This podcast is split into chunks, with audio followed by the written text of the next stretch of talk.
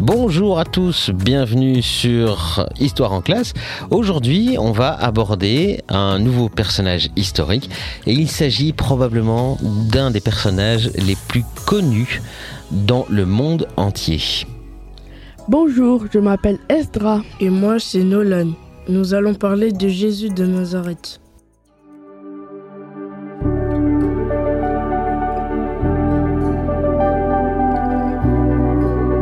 Jésus de Nazareth, appelé le Fils de Dieu, le Fils de l'homme, le Messie, veut dire le Sauveur, est né entre moins 7 et moins 4 et mort entre 30 et 33.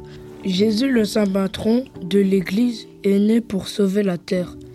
Il est devenu la figure centrale du christianisme et un guide pour les chrétiens.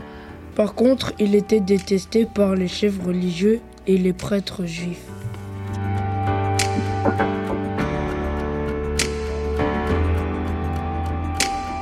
Judas, un de ses douze disciples, le trahit en le vendant pour 30 pièces d'argent. Jésus a alors été crucifié le vendredi avant Pâques. Mais il avait dit qu'il ressusciterait et comme il l'a prédit, il est ressuscité le troisième jour après son décès. C'est la raison pour laquelle la foi chrétienne est basée sur la résurrection de Jésus. Après la mort de Jésus, les apôtres ont propagé sa parole parmi les juifs de Palestine. Certains ont créé les premières communautés chrétiennes et d'autres, comme Paul, vont prêcher la parole de Jésus.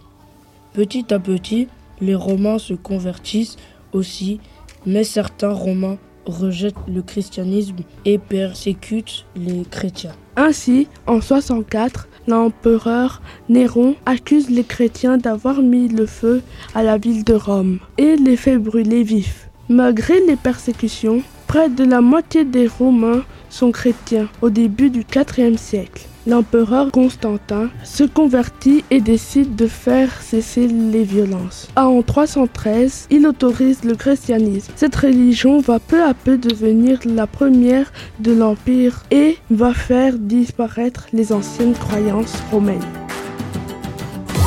Eh bien, merci beaucoup les garçons de nous avoir appris toutes ces choses sur Jésus. Alors évidemment, ce n'est qu'une petite partie des événements de sa vie, il y a encore bien d'autres choses à dire, mais on en sait déjà un peu plus, donc c'est super. Merci à tous ceux qui ont écouté ce podcast. On se retrouve très très vite pour en savoir plus sur d'autres personnages historiques. Voilà, merci les garçons, au revoir. Au revoir.